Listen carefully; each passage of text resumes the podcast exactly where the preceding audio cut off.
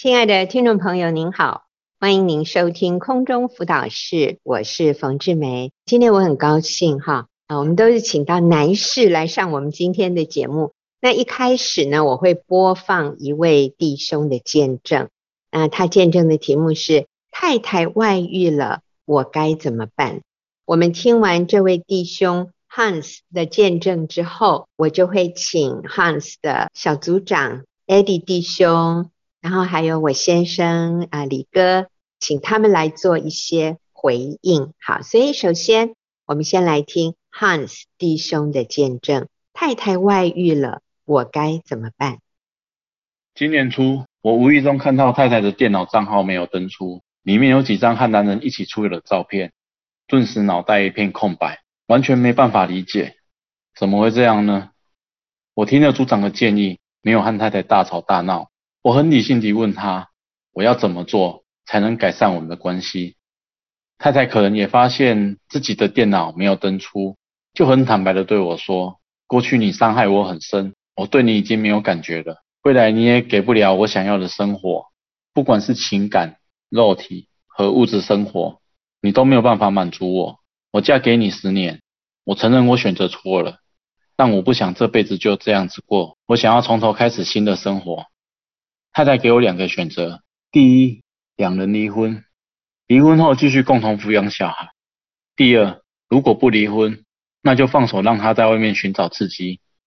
我回答太太：我没有办法限制你的行动，但你这样做是让你自己和我们家都处在高风险，因为那种不用负责任的性爱不是享受自由，而是自我毁灭。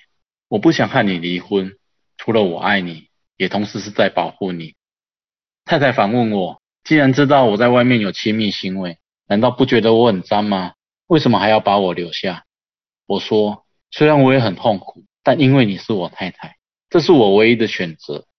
我希望我们可以重新来过，就好像我们的孩子在外面犯了错，难道我们就从此和他断绝关系，不救他，不接他回家吗？”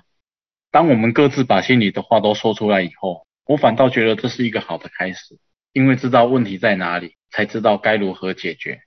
虽然说问题需要两个人一起解决，但我不能要求太太，我只能从自己先做起。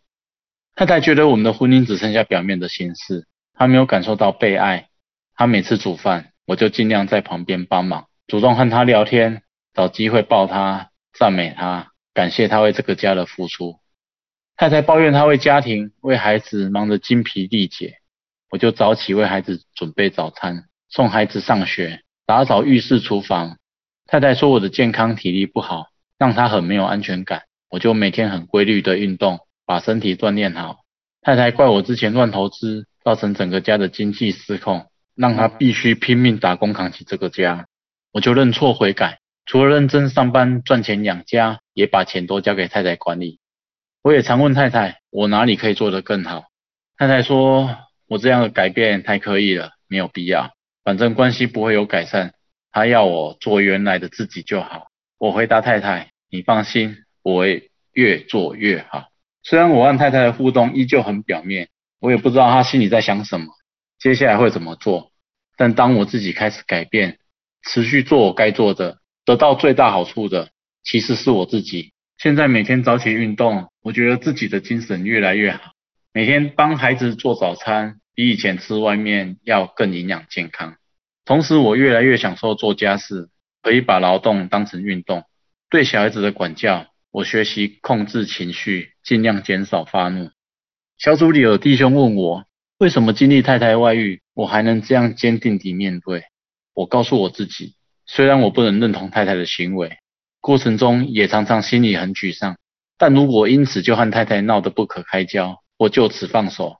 结果就是三输，小孩输，太太输，全家一起输。万一家庭破碎，小孩子一定会很受伤。一旦放手，等于眼睁睁看着太太走向自我毁灭的道路。如果离婚，这个家就没有机会被挽回了。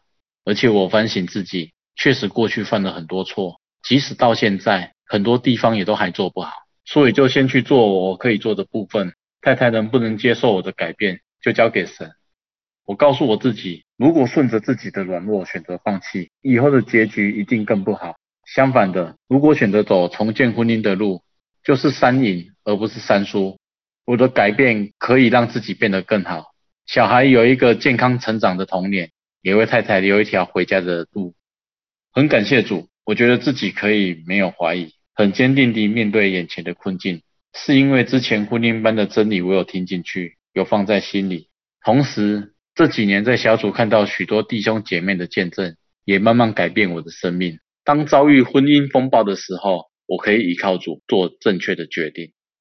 嗯，我觉得好感动哦。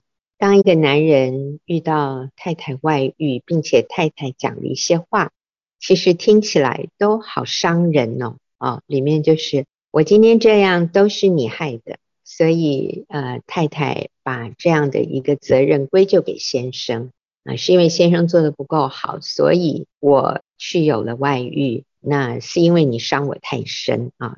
啊、但是我们发现这位弟兄啊、他非常的谦卑，他也做了很多对的事。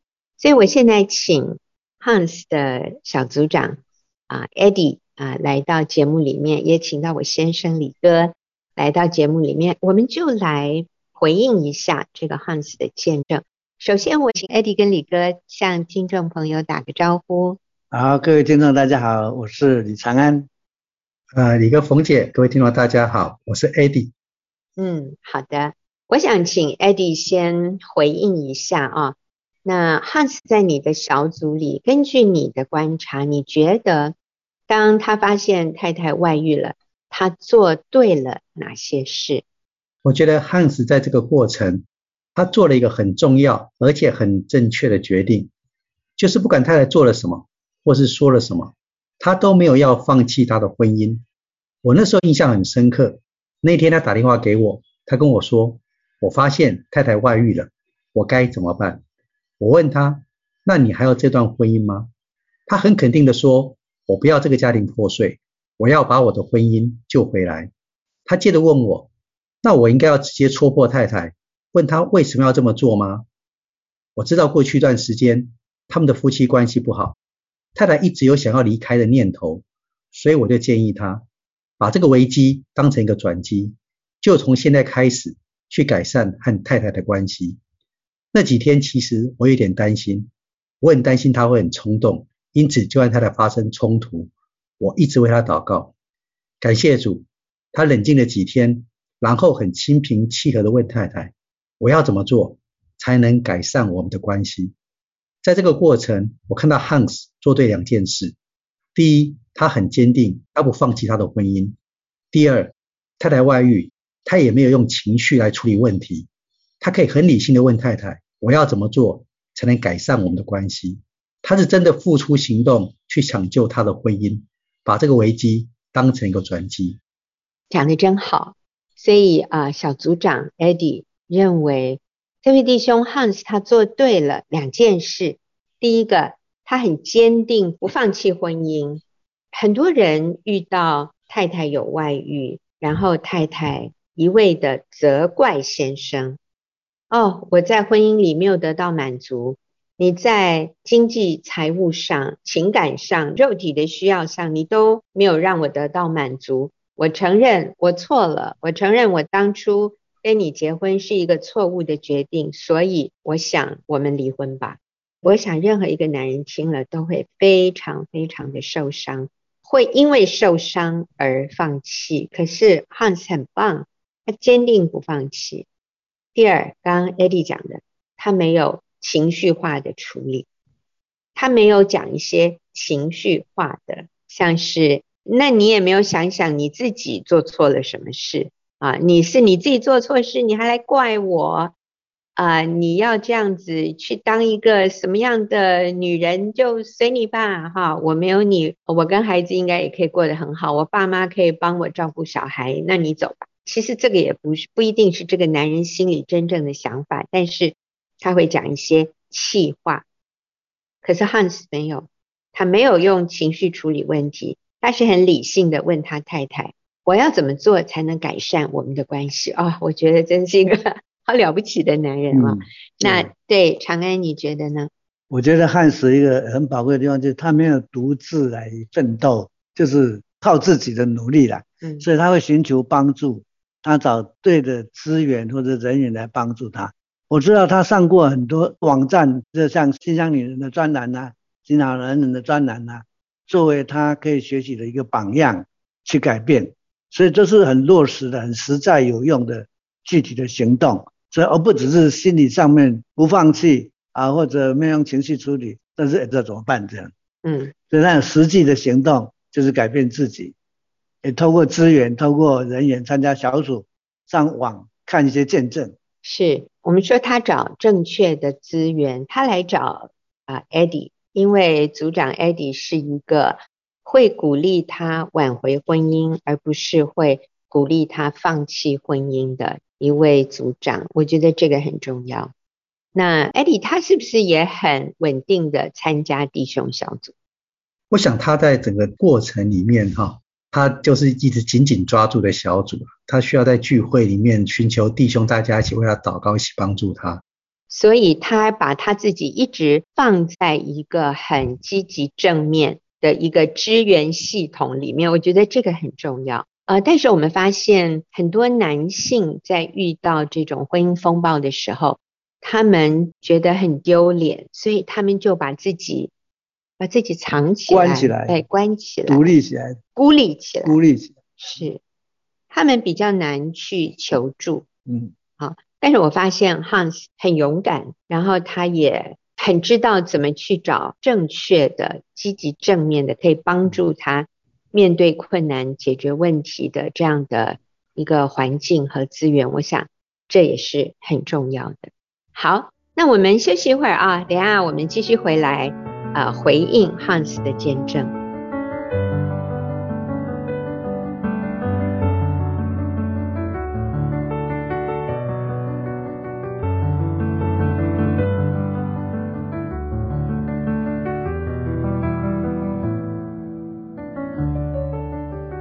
朋友，您现在所收听的是空中辅导室。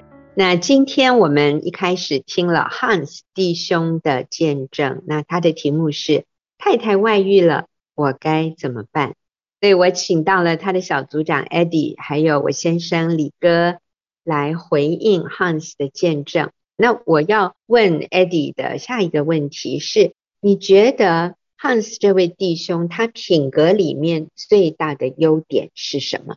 是的，我认识他这段期间，我发现他最大的优点就是他愿意改变他自己。其实他也知道自己哪里做得不好，他一直都很愿意改变。虽然有时候他改变的好像很慢，甚至有时候连他自己都有点挫折。为什么明明知道却又做不到？比如说，他知道教导孩子要有耐心，可是常常情绪一来，他也会大声吼小孩，让太太很不高兴。事后他也很后悔。来到小组和弟兄们抒发一下情绪和挫折以后，他知道要改变自己，他就又回去继续做。就像在挽回婚姻的过程也是一样，即使和太太的互动依旧很表面，好像没有改善，可是他知道要改变自己是正确的决定，他就继续努力，坚持不放弃。是，我觉得这个好了不起哦，就是愿意改变自己。那长安，你觉得呢？你觉得汉斯他品格里最大的优点是什么？汉斯的品格，他的优点就是谦卑。谦卑和改变自己是连在一起的，是一体的两面呐。嗯，一个有谦卑就是愿意改变，不愿意改变的人就是不谦卑，这是很实在的。所以怎样证明谦卑呢？就是愿意改变自己，虽然不一定改得很快啊，或者改得很大，但是他愿意去改变，就是一个谦卑的心。所以，这是对男人是很不容易的啦。嗯，男人常常放下自我啊，常常说我就是我啊，我都这么老了，还要做什么改变吗？这意思是里面他还是不够谦卑。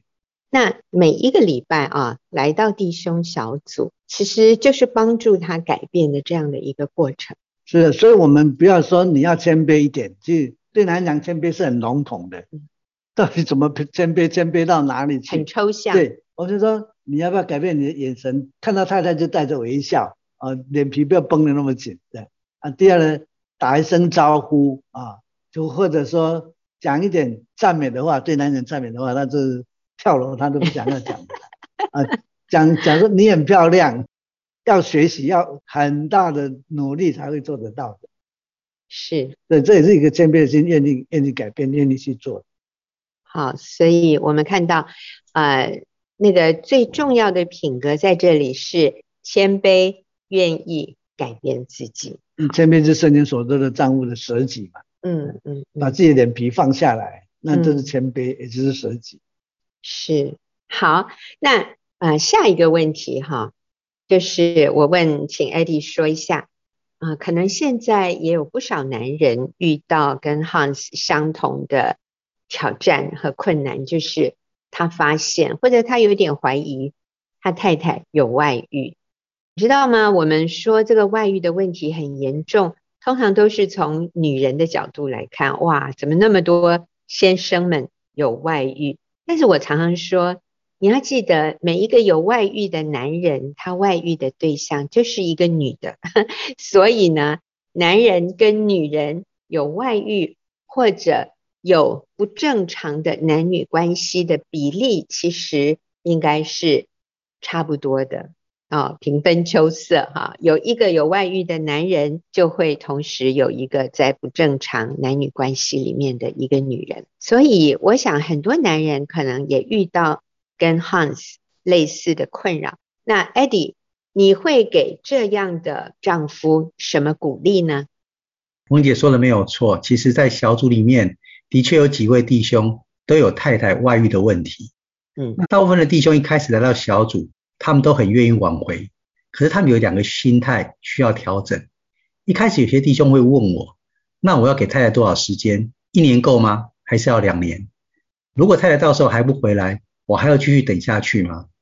那另外有一些弟兄，一开始他们是很愿意舍己付出，可是等了一段时间以后，他也会问我：我这样为太太改变自己，可是他一直不回来，那我的生命不是一直在空转吗？我觉得汉斯的见证给这些弟兄很好的示范。第一，他没有为自己设定期限，他也没有为自己留后路，他没有说如果太太多久不回心转意，那我就放弃了，没有。他就是不要家庭破碎，即使太太说你这样的改变太刻意了，没有必要，反正我们的关系也不会有改善，你就做原来的自己就好了。可是汉斯依然很坚定地回答太太说：“你放心，我会越做越好。”第二，就算暂时没有看到太太的改变，他也不觉得自己的努力是白费，他的生命在空转。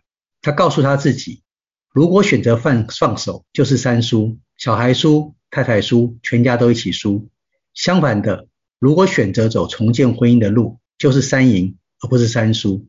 因为我的改变可以让自己变得更好，小孩有一个健康成长的童年，也为太太留一条回家的路。所以他说，我就先做我自己可以做的部分，太太能不能接受我的改变，那就交给神。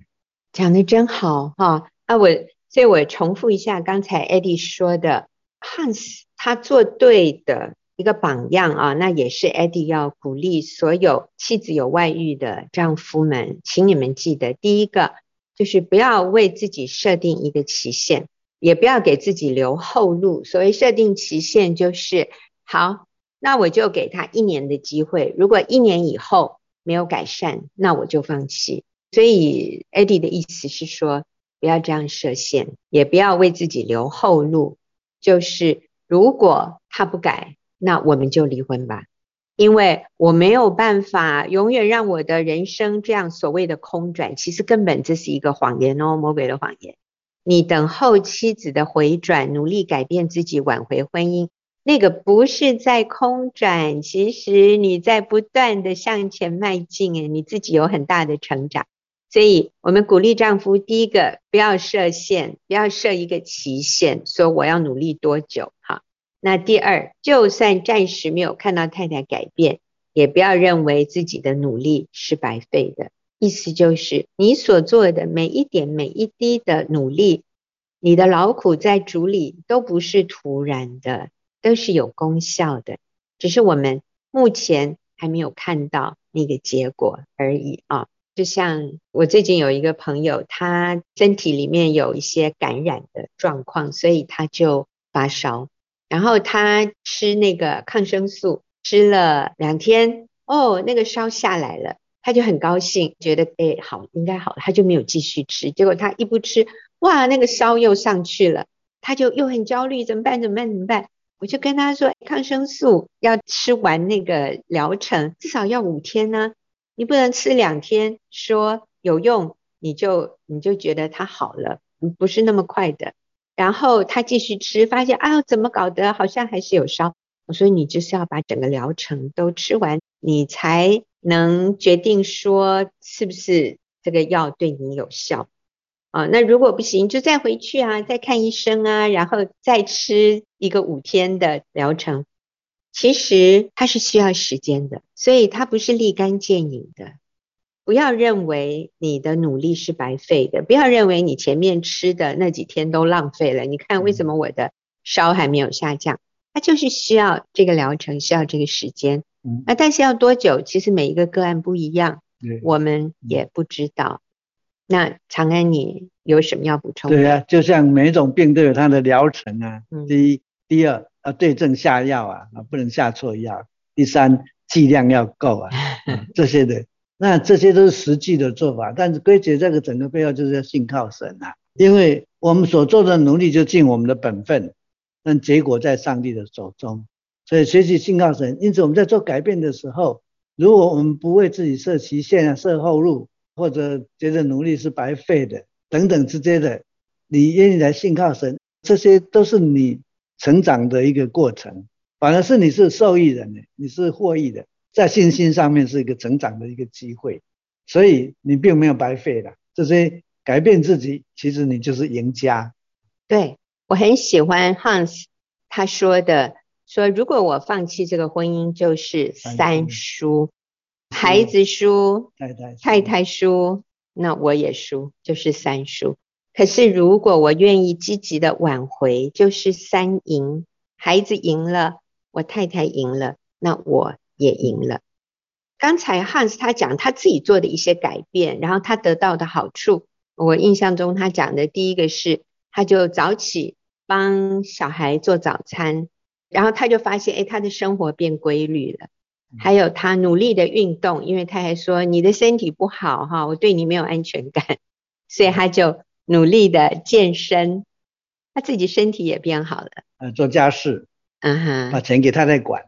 对，好，这都是信心。是，然后我喜欢他讲的那句话，他说：“我就先做我自己可以做的部分。”太太能不能接受我，那就交给神吧。嗯，所以我觉得在这里有一个很重要的关键，就是学习信靠神，学习信靠神。那掌权在神，神在掌权呐，所以上帝也是在做改变的工作。对，所以我是对神有信心，我不是对这个有外遇的太太有信心。嗯，对，所以我是相信神会动工。而不是眼睛一直盯着我太太有没有改变，对，那我只负责什么？改变自己，改变我自己。对，我觉得这是每一个要赢回配偶或者想要改善婚姻关系的人，我们都要明白的一些原则。就是，一位先生要改变婚姻关系，嗯，他也在做努力改变啊。有一天对太太说：“哎，我在做一些改变，你有没有看到我改变啊？”就让他更生气，说你变什么？你根本一点都不变，就气愤愤的走了。嗯，所以我就跟他讲，你改变不是为了他要做给他看的才来改变的，你为了要做给他看，这个改变还是不够真的。嗯，这个情况是真的。我们很多姐妹也是很想挽回丈夫的心，也是很努力。做了很多改变，然后他们会问先生说：“你有看到我有什么改变吗？”哎呀，各位不要问哦。踢到铁板。对，你越问哦，他越不想说。就算真的他有看到改变，他都不想说。嗯。那所以这些先生们的回答就是：有吗？我没有看见。好，或者当这个太太稍有一点闪失、发脾气，然后先生就说：“你呀，你过去那些改变都假的啦，都骗人的啦。”你说什么耶稣根本是骗人的，好，所以那那姐妹就会很挫折。那所以我们在这里强调的是，你要挽回婚姻，你改变自己，这是非常好的。但是不是按照对方的反应来决定我要不要继续改变？我改变也不是为了要讨好他，我改变是因为这本来就是正确的事，这个本来就是对我有益处的，这本来就是我该做的。就算他没有看到，或者他看到了，他不愿意讲，就算他不愿意给我肯定，都没关系。对，我告诉你，你就才真的赢了。太太能不能接受，或者先生能不能接受你的改变？你要跟 Hans 一样交托给神，因为你信靠的是神，而不是对方，甚至也不是自己。我们也不是那么可靠。我们一起来信靠神。好，真好。我们休息一会儿啊，等下继续回来。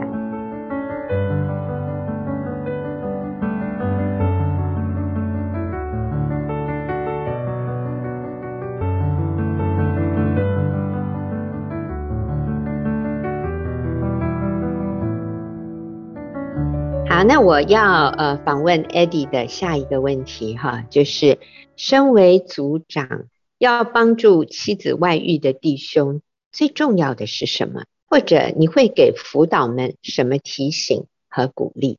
所以我们现在就是从一个辅导或者一个组长的角色来说，当你的小组或者你的身边有人需要你帮助他，就是他。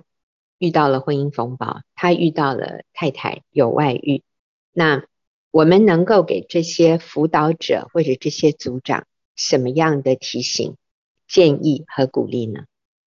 好，谢谢冯姐。嗯，我回想一下这几年陪伴这些弟兄，我有一个很深的感触，就是不管是婚姻失败，或是太太外遇，对当事人都是非常痛苦的。那种原本亲密的关系的撕裂，造成的那种失败感。罪恶感、恐惧、愤怒，对每一个人都是很大的折磨。我看到很多弟兄晚上都睡不好，白天也没有办法好好工作。有时候会问自己，为什么会走到这种地步？有时候会被谎言欺骗，以为放手，从这个濒临破碎的婚姻逃走，从此就可以海阔天空。这些弟兄他们需要什么？我觉得他们需要信心，他们需要知道自己不放弃婚姻是对的选择，需要知道自己走重建婚姻的路。是有盼望的，弟兄们面对挑战，他们需要信心。那我们在小组陪伴弟兄走在重建婚姻的道路上，我们需要做两件事。第一，我们需要帮助他和上帝连结，并且勇敢告诉他圣经中对婚姻的真理，他才会有信心。因为信心是来自上帝的真理，还有来自上帝的爱。第二，我们要比他更有信心。有时候看到弟兄受苦，暂时的不快乐，我们会舍不得。但是我们要比他对上帝更有信心，要相信上帝无论给我们怎样的环境，他也必赐给我们够用的力量。要相信有时候虽然心里软弱，但只要祷告祈求，上帝就会赐给我们力量，可以每天再多走一里路。好，所以 Eddie 的建议有有两个，第一个，我们需要帮助弟兄与上帝连结，然后第二，我们要比他更有信心。好。好，那呃，Eddie，你说说看，你怎么样帮助你的组员与上帝连结？我想这个是非常重要的。他与上帝连结的意思就是，他从上帝那里直接得到帮助，而不是依靠人一直去扶起他。哈，有的时候我们说，最后变成扶不起的阿斗。就是如果他一直依赖人，那其实人的帮助也会用尽啊。那人的帮助确实是有限的。可是他如果可以直接信靠神，我们就说神像是那个核能发电厂哈，取之不尽，用之不竭。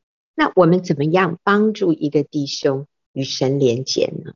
好，通常我会鼓励弟兄，尤其是在这种重建婚姻的过程，他的聚会啊，在小组的聚会，在主日崇拜的聚会，他一定要很稳定啊，他不能自己就躲起来了啊，就自己靠自己。然后第二，他需要每天的读经啊，每天祷告，每天听诗歌。因为有些弟兄他一旦自己呃独处的时候，其实很多的负面思想就会过来。但是当他不断的去读经、祷告、听诗歌，甚至上网听讲道，他就会有越来越认识神，知道神的属性啊、神的真理。那他们就可以心里慢慢的有平安，而不是自己心里越来越慌张。哦，这是我自己的经验是这样子。是。呃，鼓励他不要停止聚会，啊、稳定参加聚会，还有自己读经祷告很重要。但是在小组里面的那个功能是，他也看到其他人跟他一样在走这条困难的路，所以他会被鼓励。呃，然后他看到其他人怎么样信靠神，你知道这会有一种模仿的一个氛围，这这是很重要的。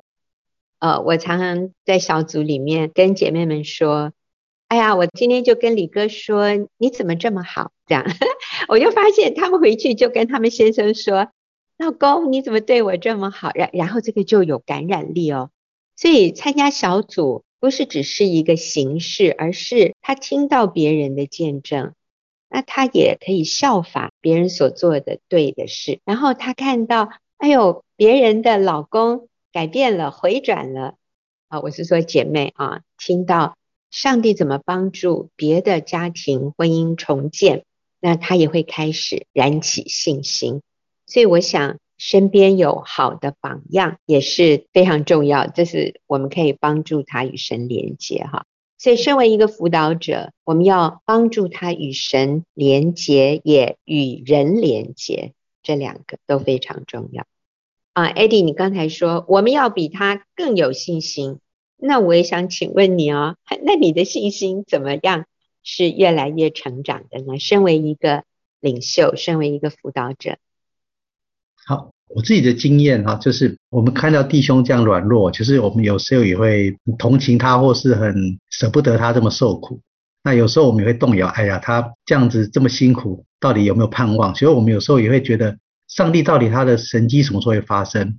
面对这样的谎言，这时候我自己需要重新去透过读经、透过祷告，也同时也参加呃我的组长的聚会，同时自己也要跟神越来越亲近，从读经祷告去认识神，也从我自己跟组长的聚会里面看到其他的弟兄、其他的榜样，那我也知道他们这样做都是对的，所以我们也会更有信心。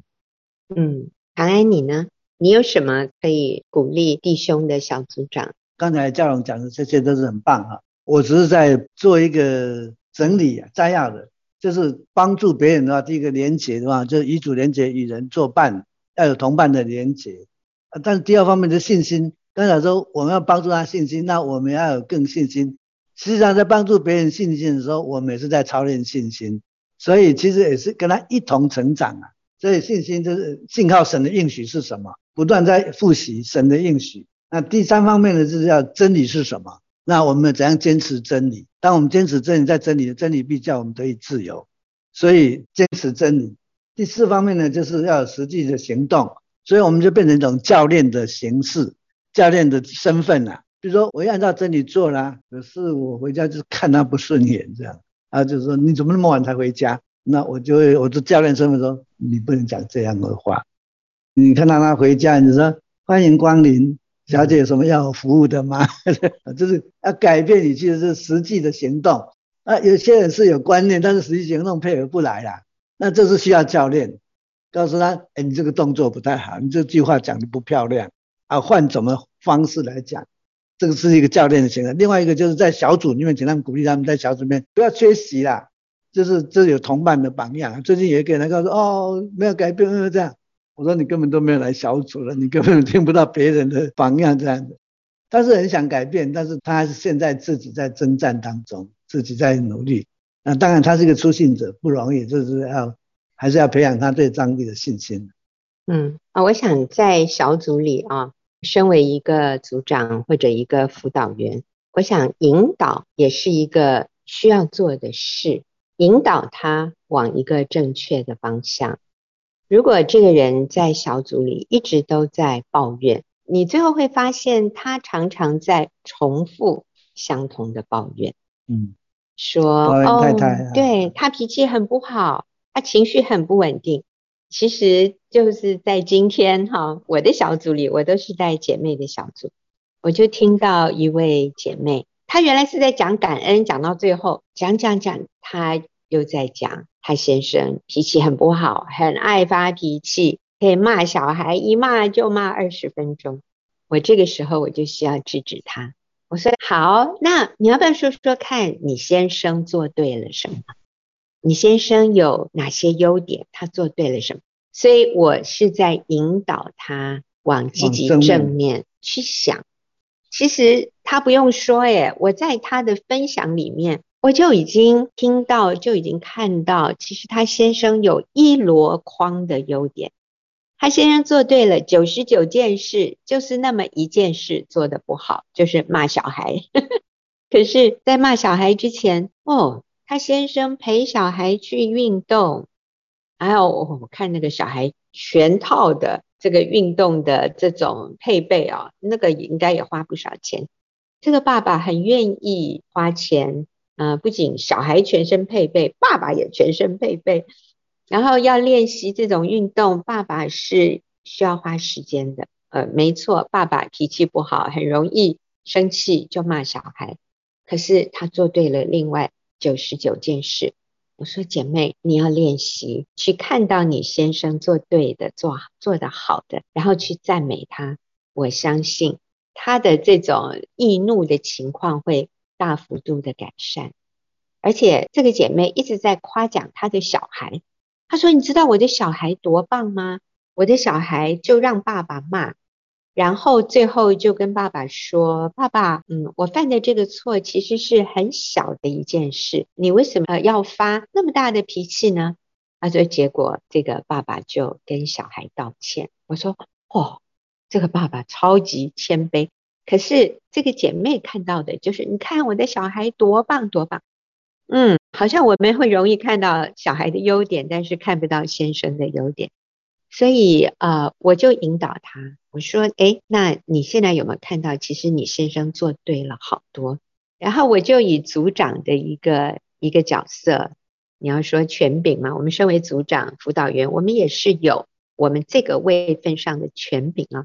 我就跟他说，下一次哈、哦，我就不要再听见你说你先生脾气不好。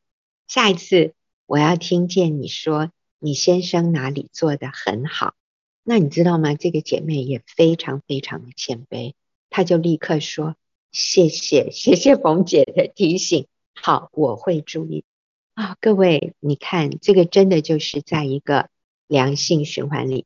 其实当我说她先生很好的时候，我不认为她被冒犯了。每一个人都喜欢听到别人。赞美他的亲人，我并没有说这个姐妹不好，我只是说，我觉得你的眼光很棒耶，你找到一个好老公，你嫁给一个好老公，他有好多的优点，你真的眼光好，怎么找到这么好的男人？你知道，我也同时赞美他，所以我想，身为一个辅导员，我们也需要引导。如果你看到一个组员，他重复不断的，经常。在重复一个类似的问题，或者一个类似的抱怨，我想他来到小组，除了抒发他的心情之外，他非常需要被正确的引导。所以有的时候我们问一些问题，像我刚问的，你觉得他的优点是什么？你觉得他做对了什么？这个就可以引导他的心心思意念往积极正面的方向去。好，那我们休息一会儿哈。我们最后还有一个问题啊，就是啊，听众写信进来问的问题，我们最后要回答。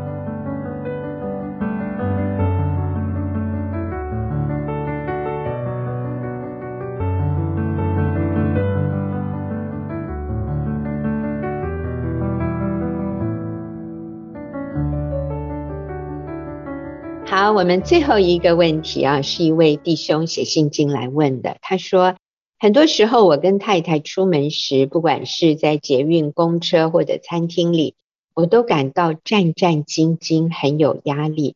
因为我太太很多时候会误会我有在看别的女生，其实真的没有。但是我的太太一直说有，我们就会争论不休。好几次，我干脆承认说好，我有在看，那你这样会开心一点吗？明明没有的事，却要说有，我很挣扎矛盾，请问我该如何面对？所以我想这个问题哈、哦，应该不是只有写信进来的这位弟兄有面临到，我想可能很多夫妻都有这样的一种争执。太太觉得先生你在偷看女生，你这个心术不正。可是先生觉得很被冤枉，但这个先生就说真的没有啊，那我也相信他真的没有。所以这样的一种争执不休，确实是很破坏关系的。所以我想，先请 Eddie 来回应一下。好，谢谢。刚刚从这位弟兄的叙述，我自己看到两个问题：第一是安全感，第二是信任。太太常常会怀疑先生会去注意路上的女生。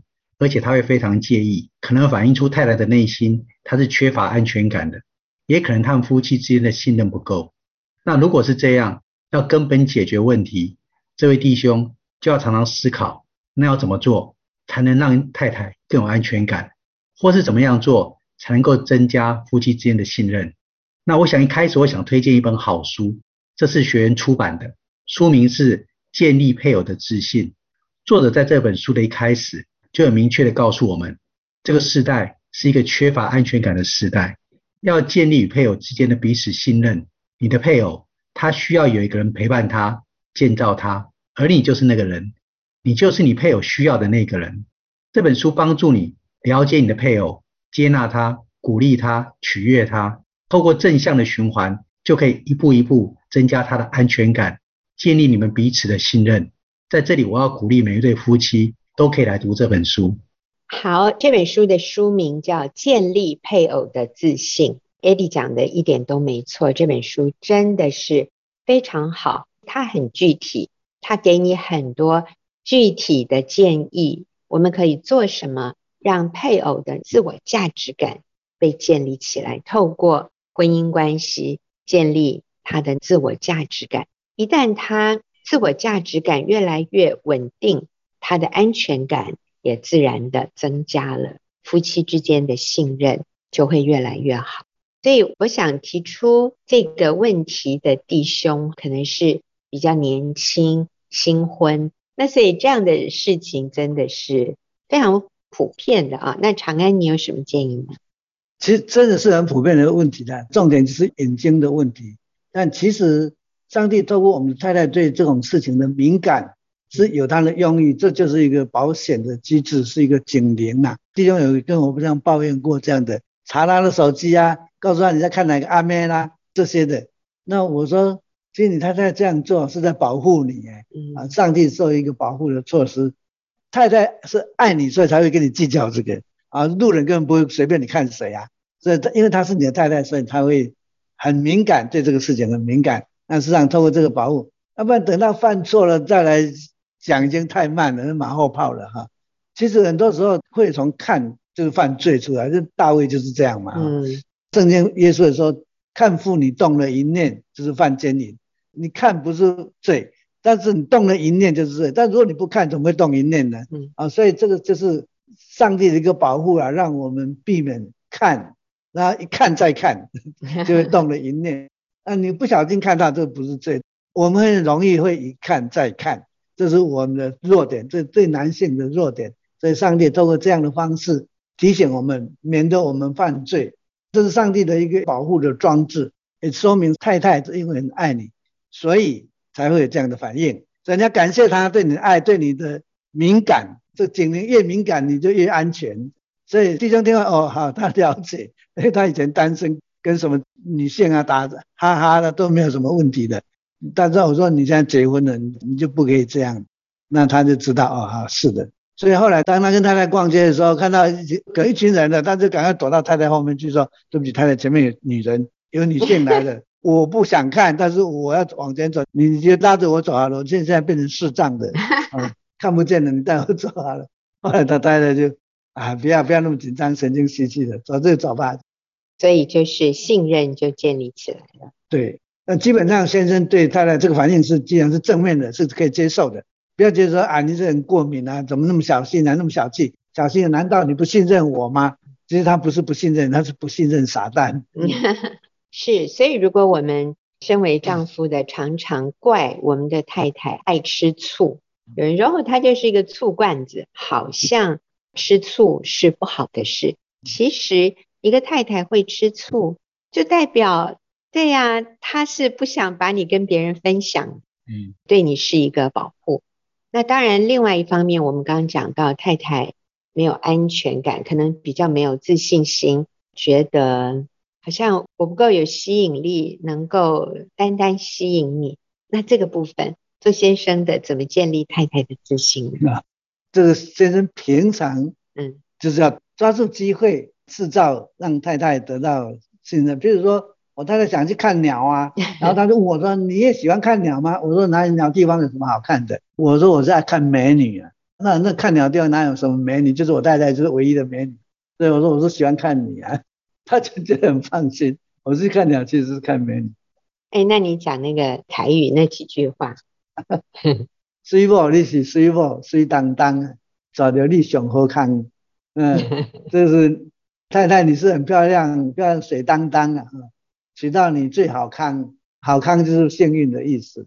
对，所以就是平常一般的相处里面去制造情绪，那李哥会。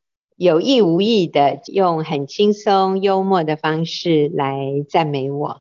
哎，你还说那什么？你说我是 公安。我太太就问：那你是谁啊？你是什么样的？我说我是公安，我是笨丈夫啦。啊，水查某嫁予公安，无彩工，就是就是很不划算。漂亮的女孩子嫁给一个笨的丈夫，实在是太不划算了。无彩工的。